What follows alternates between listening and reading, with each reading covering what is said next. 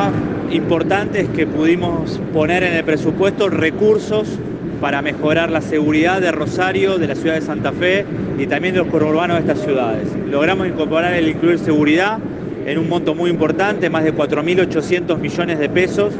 que va a estar destinado exclusivamente a la infraestructura para mejorar las condiciones de seguridad de estas grandes ciudades de la provincia de Santa Fe. Segundo, logramos evitar discrecionalidad. Era un presupuesto que tenía muchos claroscuros, mucha eh, posibilidad de manejos poco claros por parte del justicialismo justamente en un año electoral. Logramos evitar que toda esa gran masa de recursos que tiene ociosa la provincia, que tiene que ver con eh, los recursos que tienen en las cuentas bancarias, lo que viene por impuestos que se ajustan por inflación, todo eso tiene un destino específico, que se mejore la salud pública, que se mejore el transporte, que se mejore los sistemas de recolección de residuos metropolitanos. Y tercero, dándole razonabilidad a un planteo de eh, incorporación de gente al Estado, los famosos contratados. Nosotros estamos de acuerdo en que haya una regularización de los trabajadores estatales, de que no haya trabajadores eh, precarizados, pero no queremos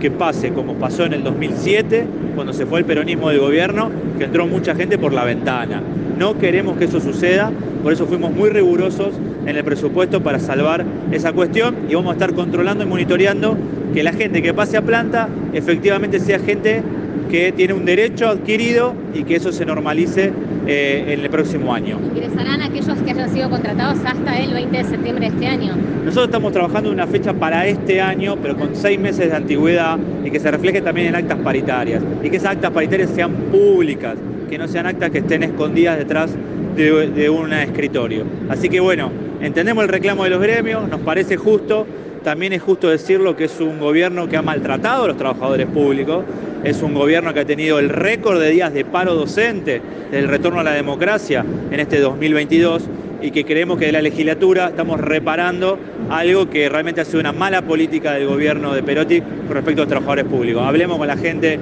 que quedó colgada, que la convocaron por el COVID, profesionales que nunca le dieron una respuesta. Hablemos de todos los policías que no le cumplieron con cuestiones básicas como los chalecos de antibalas y hablemos también de todo lo que es el sistema educativo provincial que claramente perdió contra la inflación. A vos. En cuanto a, los pliegos que tiene que tratar ahora, eh, si vamos a los organismos de controles, el ENRES dicen que eh, la figura del AñA es la que estaría siendo cuestionada por el sector al cual usted pertenece. Nosotros no lo vamos a acompañar al AñA, eh, lo vamos a argumentar ahora en el recinto siempre lo manifestamos, nos parece que no reúne las características, las condiciones y en el marco de un tembladeral político, que es lo que fue el paso de Saín por el Ministerio de Seguridad. No nos olvidemos que el AñA fue el secretario de Seguridad mientras Saín era el ministro, con lo cual nos parece que no corresponde hasta tanto no se resuelva la cuestión judicial que arranca la semana que viene. ¿Qué pasa con los otros cargos? Bueno, hay, hay, pliegos que vamos a votar a favor, hay pliegos que vamos a votar en contra, siempre lo dijimos, hay que despolitizar esta discusión hay que atenerse a los mecanismos institucionales y del socialismo vamos a tener, como siempre lo hicimos, una actitud súper responsable.